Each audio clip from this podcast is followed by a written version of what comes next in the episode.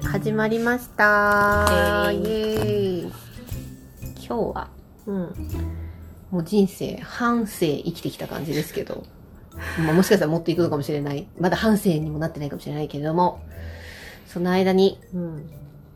起きた自分の中でうん。衝撃的だったうん。出来事うんうん。発表したいと思います発表なのかちょっと待って そんなにさ、本当に。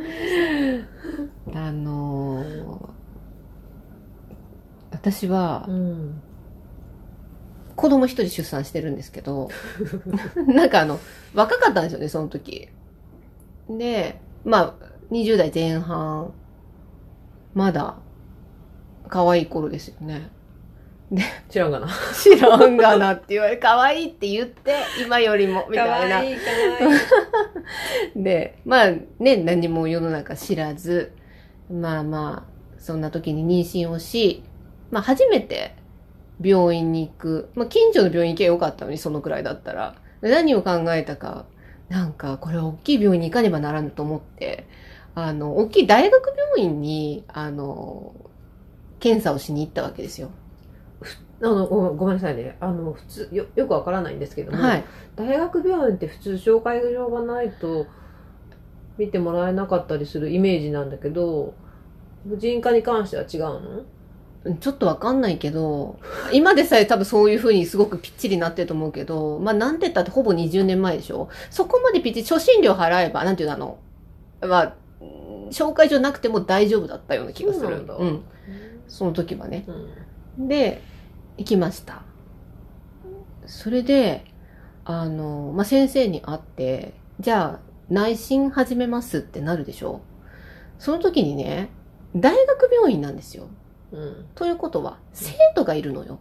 ああ。そして、あの、確かにたまに、こう、壁とかに貼ってあって、あの、生徒の勉強のために、あの、診察を、まあ、許可が出れば、見させていただくことがあります的なことは、確かにいろんなとこに貼ってあったりとかするんですけど、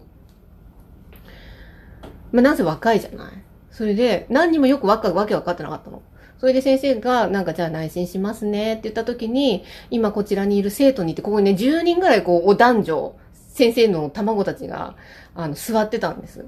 あの、一緒に見させていただきます。いいですか？あいいですか？って聞かれたかもわかんないけど、まあ、いいですかって言って、あの、ご協力お願いしますもう書かれてる大学病院に行ってるわけだから、ノーっていう選択肢があったのかちょっとわかんないけど、それで、あの、まあ、内、しあの、内診台なんあのに入って、診察まあ、また開きますよね。まあ、はずく、で、なんか、まあカーテンそれは恥ずかしいよね。こう、見えないからいいかって問題じゃないよね、あれ。そうなんですよ。うんあの、で、カーテンで、まあね、あの、下半身は、あの、か、隠れてじゃない？あの、内診台って。で、先生の方と顔は見合わせることなく、まあ先生は私の下半身だけを見てることになるんだけれども、まあなんか説明しながらここにざわざわ人がいるのがわかるわけ。私の下半身を見ながら。なんかもう本当に後で思ったのは、先生、そういうことは、顔見せなくてもいいじゃん、別に。顔見せる、合わせる必要ないじゃない？なんていうの？そう、生徒として、私の顔を。なんかだから、なんか先生、後で入ってきてもいいですか的な形にしてくれて、あの別に、顔と下が、まあ、顔と下一致したって別にいいだろうと思うかもしれないけど、相当恥ずかしいのよ。それは恥ずかしいでしょだってうん恥ずかしいよ。そんな知らない人たちに、別に先生だから何とも思ってないと思うけど、あの、ちょっとそれはね、まあ今でさったら別にどうぞってなると思うけど、なんかさすがに、なんか、さすがに20代前半で、ほぼ参加なんて行くことないのに、まあそこに同い年ぐらいの人たちに、あの、見られたっていうのが、私の中で結構な衝撃的だったんでね。あれはちょっと変えた方がいいんじゃない？順番ね。なんか顔合わせ、今合わせない先生だけど、会っといて、後で先生とか入ってくるんですけど、一緒に見せていただいてもいいですか？って言われたら多分 OK です。その後顔合わせることないから、先生と。うんうんよかったんだけど、うんうんなんか挨拶してから、なんかちょっとあの、あー足を開くっていうのがなんか、私にはちょっと未だになんかちょっと心が、なんかあの時になんかもうちょっとうん。違う対応があったのではないかなって思う、うん。まあちょっと自分の中では結構衝撃的だったんですよ。うん。っていう事件があったなって思思い出した。結構まあだってさ、普通にさ、その、この間の人間ドックの話じゃないけどさ、あの、婦人科検診だってさ、うん。あれ、そりゃそうなんだろうけどさ、ここに乗るの？っていう話じゃん。最初は椅子の形だけどさ、ウィーンパカーンってね。そうそうだ？よ。そこまでっていうのはあるよね。で、もうさ、うん先生とマンツーマンもうしゃあないと思うでしょ？うん男の人であろうと、先生が。外野10人ぐらいがほぼ自分と同い年で。断る断る。いや、そうそう、断年ればよかっもそうだけた。ど、断る。でもほら、今だったら断ろうって選択も出んだけどさ、うんなんせったってほらもう検査だし、なんか嫌だけど。だから別にさ、ここで絶対受けなきゃいけないもなかったんだから、そうなかったあじゃあやめますって言って、えうん嫌ですって言って、じゃあそれじゃそうねあ見れませんってなったら、まあなんないけど、うんなじゃあ他のところで受けますも、うん別に選択肢としては本当はあっあったと思うよ。だけど断れば多分生徒たちは見なかったんだと思うの。そうね。うん。まあ、無知の賜物です、ね。無知の賜物ですよ ね。ほんとよくぞ。うん。頼むよ先生、顔とか合わせなくていいよ。でもなんかもう、顔と下を一致させられたのがなんか嫌だった。なんか、わかる？なんかわかんないけど。この人のここがこうだこうなんだっていうのは、あの、組み立ててほしくなかった。組み立ててほしくなかった。ね。下だけ見せるのはいいけど、あの、なんかちょっと顔と一緒にしてほしくなかったなっていう。そうね。恥ずかしさがね。そうそう、ちょっとね、ますからね。ううんん、なんかあれは先生考えて、かわいそうだからなんか。まあ、そうね。うん。どうですか？今まで生きてきて。いや、ちょっとそういう、うん、なるほどね。ね そういうのと、またちょっと、ぜ、うん。まあそういう意味で言うとさ、ん。出産経験もないので、うん。そういった類のが、ないんですけれども、なんだろうな、衝撃。うーん。まあ、び、だよ、まあそういう、まあ、アキちゃんの、その若か、若いがゆえの、うん。あのー、反応できなかったことと言うと、うん。まあ昔さ、なんかこう、スキー、まあ今、スノボの方がメインで流行ってると思うんだけど、まあスキーがすごい流行ってて、うん。私高校の卒業旅行もススキーだったのね。で、その後からなんかもう結構日帰りスキーみたいな感じで、まあよく週末うに、ん。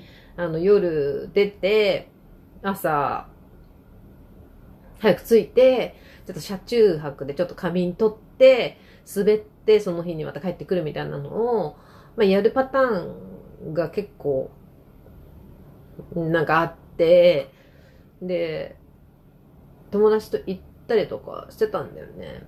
で、その高校の時の友達、でもその時二十歳ぐらいかなちょっとわかんないんだけど、えっと、高校の時の同じグループの女の子の友達と、あと、男の子の友達と、私と3人で、うん。その男の子の車に乗っけてもらう形で、うん。3人で、まあよく遊んだんだけど、うん。まあ日帰りスキーに行きましたと。うん。そんで、まあ夜走って着いて、でまあ、駐車場で仮眠してっていうような感じで、まあそこでこう、あの、エンジン切って寝ちゃったのね。そしたらやっぱ寒いとこだから、その、排気口が凍っちゃって、今度目が覚めた時にエンジンかけようと思ったらかかんなうんくなっちゃって、うん。まあ、温めれば多分溶けてかかったんだと思うんだけど、あーまあその温める、そのあれもなかったし、まあその、JAF 呼ぶとかなんかった多分そういうノリうんになったんだと思うんだけど、それでなんかこう、電話したりとかなんだりとか、その男の子がやってる最中に、まあ寒いから車中で、まあ、待ってたわけ。でもなんかできることないかなみたいな感じで、ちょっと友達と、なんかこう、ダッシュボードとかを開けて、なんか、なんか探してたんだとは思うんだけど、温める何かと思ったの？それか、なんか、なんか、まあ、まあ、わかんない。なうん。なんか、とにかくわかんないけど、なんかの表紙にダッシュボードを開けたのね。うん。で、そしたらその男の子の免許証がまあ入ってたのね。うん。で、パッて見て、え？で、友達と固まっちゃったの。うん。まあさ、住所とか、うん。名前が書いてあるじゃない、うん。で、写真は確かに彼の顔写真なのね。うんで、名前が、うんなんかこう、中国っぽい名前っていうか、あなんかわかんないけど、なんか、キムなんちゃらみーたいな、うん。なんかそんな雰囲気だったと思うの。よ。ちょっとはっきり覚えてないんだけど、うん。明らかに日本名じゃない、うん。日本、名前が書いてあって、うん。でも、全然その子、その高校では、うんもう、なんていうの、日本の何何々々さんみたいな何々くんっていう、もちろん全然、うん本当に、ザ・日本みたいなうん名前になってるから、うんで誰みたいな。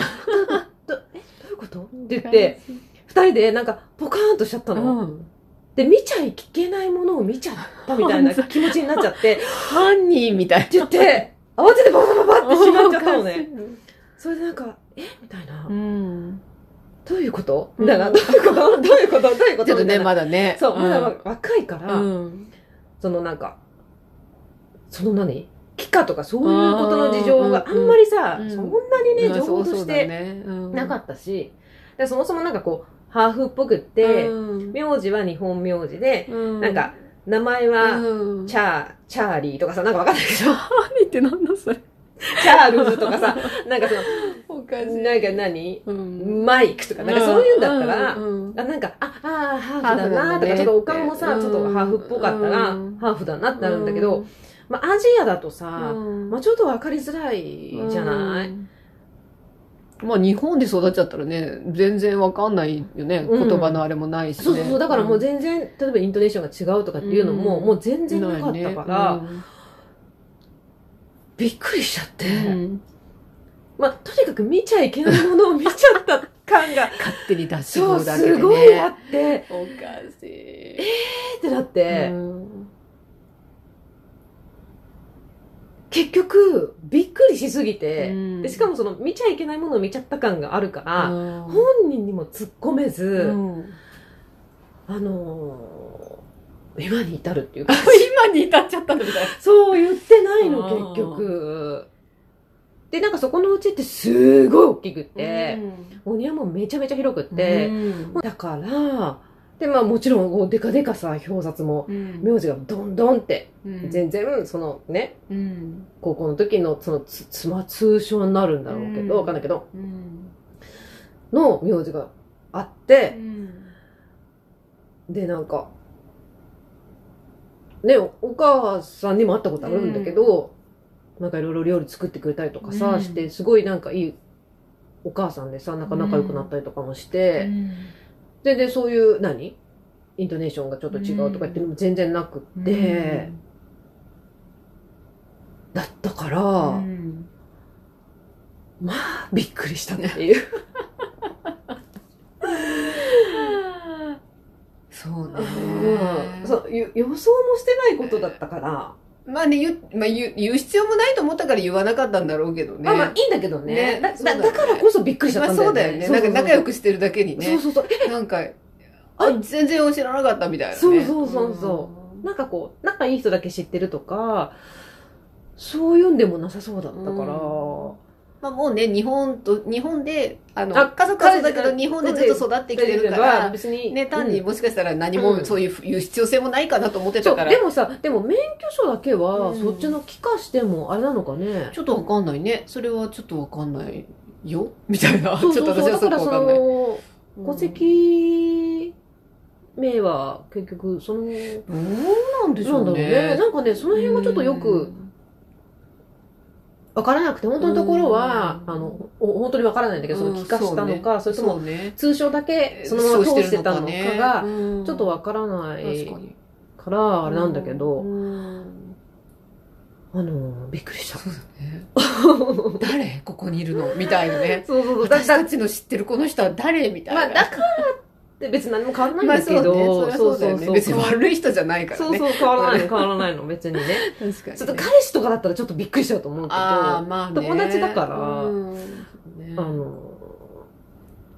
そう、それはね、うん。聞かなかったっていうね、若い。だから今だったら全然聞いちゃうとあ、思う。今だったら多分ね、ねえ、あ、何言ってよぐらいな感じで、うん見ちゃったんだけど、みたいな、ね。そうそうそう、見ちゃったんだけどって言えるんだけど、うんそう、無知な二人は。二人は、やばみたいな。見ちゃいけないものを見ちゃったっていう、そういう。その後普通に帰ってきたの？何もな、何事もなかったから。帰ってきた。そうそうそう。なるほどね。っていうことがあった。そうね、そういうのびっくりするかもね。うん。やっぱわ、経験値がないから、若い。そうね。本当にそうだよね。今となってふっと考えれば簡単なことなのに、うんうんうん。昔って本当知識ないなって、うん自分で振り返っても思う。うん。うん今もだってさ、いろんなことを経験してきてからの、なんかあったとしてもそうじゃん。うんあ、だからまあ、ああ、そういうこともあんだろうね。ぐらいに なるんだろうけど、そね。その時はね、ね。えみたいな。確かに。うん。それはある、ね。まあ、そうやって世界が広がっていくんだろうね。まあそうだね。大人になっうて、ん。経験持つんでうん、知識が豊富になったっていうそうそうそう。大人の階段を一歩上がりました。おめでとう。そんなことが違うだろうけど。しい。うん。なるほどね。私、あとあれかな、なんか、もうこれは、もう本当出産の話ですけど、うん。あの、本当にもう、あ、生まれますっていう瞬間。瞬間、生まれますっていうか、あの、その日、うん。その日ね、あの陣痛始まったっていうあね。で、私、あの、親が、あの、まあ、助産師さんなので、あ。あ、そうじゃんね。そうそうそう。なので、あの、母親の働いてる病院で、うんあの、出産をし、たの？そうなの。あ、の？の、したんですね。うんうんあの、別のところ行くつもりだったんだけど、うんやっぱりね、働いてるから、うんまあその方が何かあっても、あれだし、あの、先生も OK してくれたから、産みなさいっていうことで、まだ若いから私も若かったから、そう,、そうそうね。。あの、親としてはね、うん。あの心配だし、うんそこで産みなさいってなったわけですよ。うん。で、まあその、まあ毎回そこに病院に検診に行ってて、で、まあもう、じゃあ、いよいよ陣痛来ましたと。うん。で、まあ自宅だったって、それ。自宅、自分のお家ね。うん。で、陣痛来ました。で、なんかもうすごい痛くなってきたと。で、まあこう、なん、どのくらいで陣痛が来るかみたいなのを、まあ見てて、だからもうこれ生まれるかもねっていう感じになるわああ、お母さんもけ。ですよ。そう。うん。あの、そしたらね、うん。子宮口がどのぐらい開いてるかっていうことを、うん。まあ、病院行って、あの、見るんでしょ内心するんですよね。で、あの、それって助産師さんも多分できることなのよ。内そうなんだ心っていうのは。うん。そうしたらですよ。うん。まあ、ちょっと母親にベッドに寝こ寝な寝なさいって、家だよ。家のベッドに寝なさいと。で、はってなるじゃん。私は病院で産む、あうちいくらなんでも、うん母親の病院で産むと思ってるだけで、うん。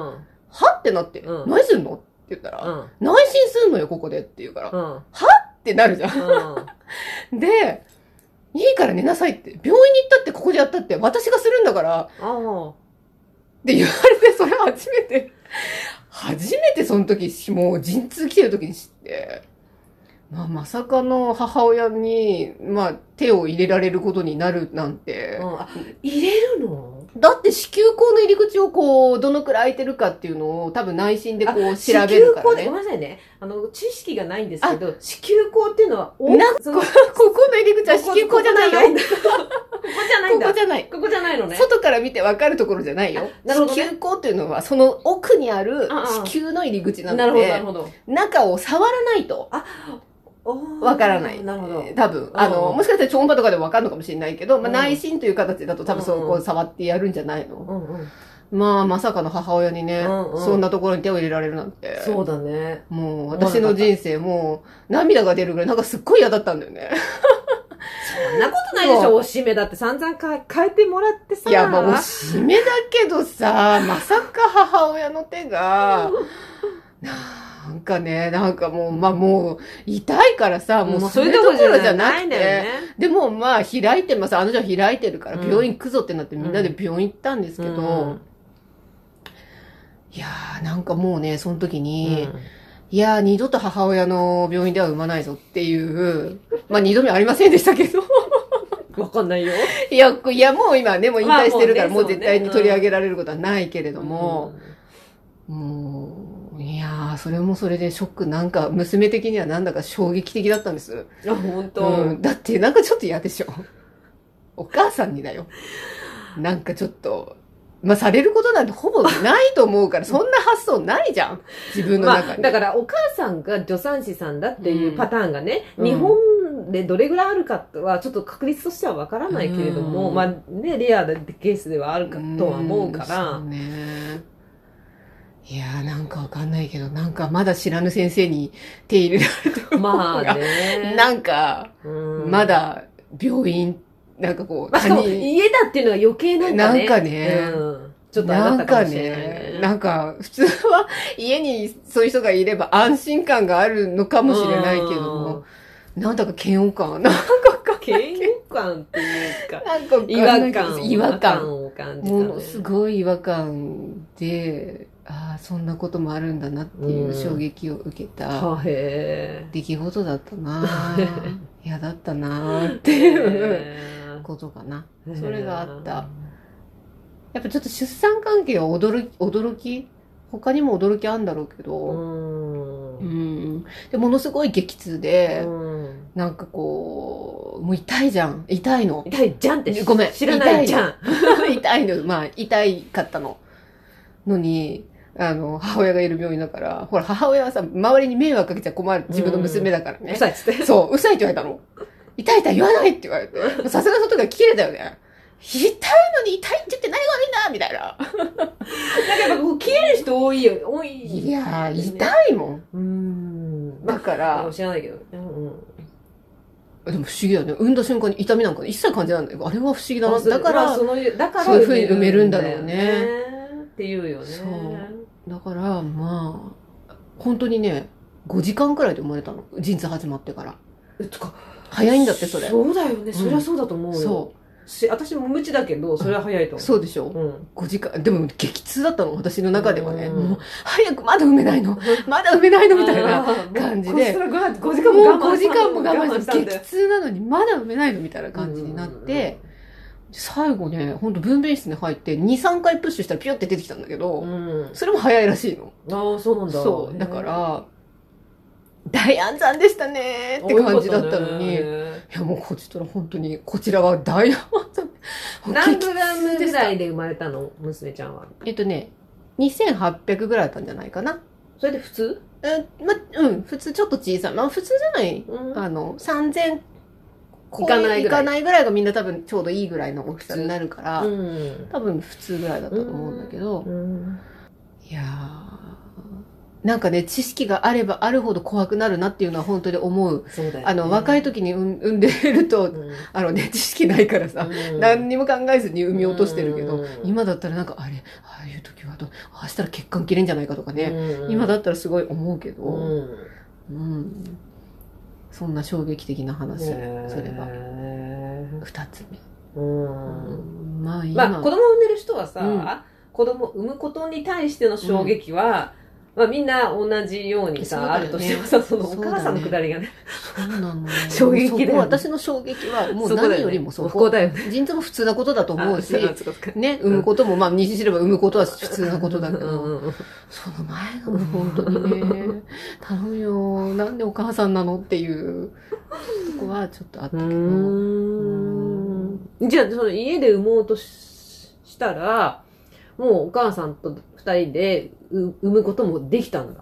助産師さんだとしたら。まあ助産師さんだからできるだろうね。うんまあただ安全的なとか衛生的な面を考えたら、多分病院で産んだ方が。なんかほら、ねいるじゃん、自宅うん出産、自宅出産の人もいるよね。だからできるんだと思うよ。で、なんかあったら病院とっていう提携を取ってて、うん多分そうやって産む方もいるんだと思うけど。うんすごいね。うーん、お母さん、みたいな。でも母はもしかしたら嬉しかったかもね。孫をうん自分が取り上げてるっていうのは、ね、なかなか。なかないことかもしれないからね。うんお姉ちゃんはどうしたの？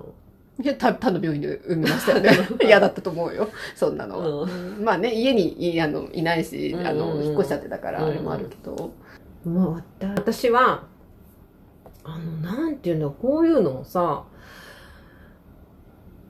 なんかこう、運命って言ったらちょっと大きなくくりくくりになっちゃうのか、ちょっと、巡り合わせっていうのか、になるのかもしれないんだけど、私が新卒で入った会社で、私の部には、私の前任者、あともう一人。で、その前任者はもうと辞めるから、まあそのポストに私が入る形になったんだけど、で、その、しか、二人しか女性がいなくて、あと、みんな上司になっちゃうんだけど、で、その、もう一人の女性が、結構年が離れた感じになっちゃう人で、まあ新卒で入ってるわけだから、こっちは。当時でね、なんかもうわかんないんだけど、50代とかだったかなだからもう、20歳、23、うん。4ぐらいうんで、相手が50歳そうそうそうそうそう。そしたらもう完全にほらもうね、こここっちはさ、社会人1年生で入って、うん。お母さんぐらいってことになるよね、その時って。そしたら、年齢的に。あ、じゃあもうちょっと今ぐらいのうち私ぐらいだったのかあな母親よりは下だったと思うから、でも私30の時の子だから、その時で22、3だとしても53ぐらいでしょ。ああ、じゃあちょっと、もうちょっとか40代後半ぐらいだったな。まあちょうど今ぐらいの私ぐらいだったのかな。うん人が、人と、なんかある程度こう仕事を共有しながら、全部じゃないんだけど、うん共有しながら一日進めていくような感じのポジションで、でやっぱこう毎日やりとりしなきゃいけないから、まあすごいなんかおしゃべりしながらやらなきゃいけなくて、まあなんかこう仲良くなるじゃない？やっぱ年離れてても仲良くっていうか。そんで、まあ、まあ、は、何？新入社員で入った会社だから、まあ家に帰ってくれば、まあ仕事の話とかも、母親とかに、まあ当然してる、してるじゃない？で、なんかこう、こう、今日こういうことがあったとか、別に普通に私は話すタイプだから、話してて、で、だんだんさ、この名前とかも、私の上司は何、何々さん。で、その、もう一人の女性は何々さんみたいな。で、その年がほら離れてるとかさ、なんかそんな、その人間関係がさ、親もだんだん分かってくるじゃん。ずっと喋るから。で、なんか、その相手の女性が、ちょっと名前を挙げるのはあれだから、まあ A さんとする。で、その A さんが、なんか、母親にその A さんのことを話したときに、A さんは前の仕事は何してたのってうん。聞いてきて、で私その時にもう認識してたかわかんないんだけど、あ、なんか保険会社で働いてたみたいって言って、で、うちの母親って保険会社の、あの、なんいわゆるセールスレディをやってたのね。そんで、その人ってさ、みたいな、こういう感じの人、ああいう感じの人ってなって、うんあ、で、そういえば、会社で撮った写真を見せたんだ。うん。それで、え？ってなって、その写真がキックだったんだ。なんかロッカーかなんかで撮った写真が、うん、あれ？待ってってなって、うん。この人が A さんってうん。母親が言って、そうそうって言って、うん。えって言って、うん。で、その、まあ、保険会社だから、うん。そのセールスのその女性陣と、その事務の内勤の人うん。がいて、うん。で、その母親がその営業所を、まあ、2箇所移ったりとかして、で、その前のところにいた営業所で、その人が働いてたっていうのよ。で、びっくりしちゃって、うん。ちょっと待ってってなって、え、じゃあちょっと言ってみよう、A さんにって言ったら、母親が、A さんはあなたにそのことを言ってないんでしょって言うの。だからそうだねって言って。で、多分、私はどこから来ていて、うん。まあ多分、名前がさ、まあうん。まあ、バッチスそこじゃない、うん。で、その、地域がさ、同じ地域なわけだから、で、お母さん何やってるの？みたいなことを多分振られたと思うんだよね。で、多分ね、分かってたはずなんだよね。でも、言わないんでしょって母親が言うから、そしたらあなたも、言わないでおきなさいってうん言われて、びっくりしちゃった、私うは。んなんか全然違う、まあ業界も違ければ、地域も違うところで、母親の下、下でっていう言い方おかしいけど、母親と一緒に働いてた事務員さんが、うん。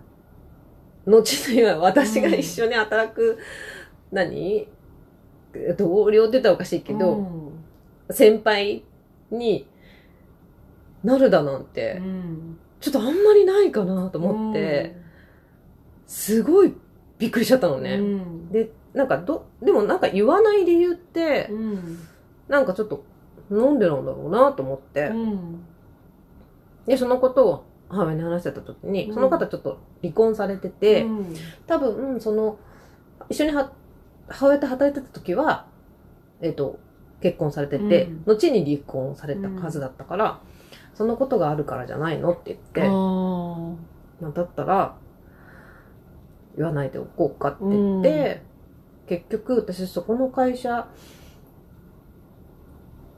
10年働いたんだけど、でもその後にちょっと会社の体制が変わったりとかしーて、うん。そのちょっとコンビ的なのが、ちょっとチームが分かれちゃったりとかして、そんなにこう、密、まあ同じ部の違う担当みたいになっちゃったから、うん。喋んないわけではないんだけど、うん。毎日その話しなきゃいけないっていう感じじゃなくなったっていうのもあるんだけど、うん。だからこう、結局、辞めるまでうん。言わないでうん。辞めちゃったっていうね。ねなるほどね。運命なんじゃない巡り合合わせ。そうだね。はちょっとびっくりしたなってご縁がある人だったんだねきっとね。そうなんだろうね。うんね。そういうのってあるよねきっとね。縁がある人でなかなか、か会うことないのに会うとか、うん。他の人ってそんなにしょっちゅう会わないけど、なんかこの人は別に同じ場所であれしてるわけじゃないけど会うなとか、あ、そんなのある？なんか、あれない？そういうの。ない。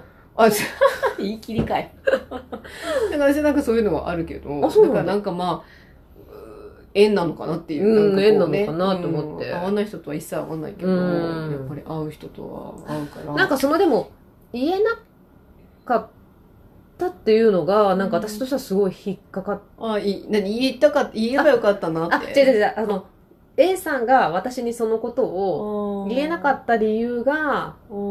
なんかこうちょっと引っかかってるっていうか、なんでなんだろうなって、別に。。気づいてなかったんじゃない？もしかしたら。いや、それは絶対ないと思う。ない？うんんなにゴロゴロいる名字でもないし、その、なんていうの？そうだね。まあうん珍しくもないけど、うんそんなに多くはないし、うん、地域限定、業種限定されたらもうピンポイントで、私は結局しかも顔が母親に似てるかああそっかそっかそっか。うん。多分ね、うん。測ってたのは100%だと思あ、そう。うん。だからなんかその理由が気になっうん。は気になるけど何を気にしてたのかな？と漠然とは思う。うん、嘘でしょ？みたいな、うん。私がそう逆の立場だったら、うん。え嘘でしょ？私ね？みたいな。うん。お母さんもとね一緒に働いてた時期があるのよ？みたいな、うん。ここでまたね、うん。娘さんと一緒に働くなんてすごくないって私は逆にふふなんかこう無意識にバーって言っちゃうと思うんだけど。なんか言ううん多分、うんうん私は言わなかったって思ってるから、ああ、なるほどね。うんへえ。どうなんだろうね。ねうん。まあそううん。もう、あの聞くことはできない。そうね。できないね。できないんだけど、うんうんなるほどね。っていうことがあったっていう。不思議なご縁だね。そうだね。うんなるほど。うん。ということで、はい。今回のうん。半生生きてきて。半生とか言ってすごい立派な感じだけど、本当生きてきて、うん。衝撃的であった、うん。びっくりした出来事でした。はい。はーい。じゃあこの辺で終わりたいと思います。はい。メッセージは 40s リエアキ at gmail.com インスタグラムもやってます。40s リエアキです。本日もご視聴ありがとうございました。ありがとうございました。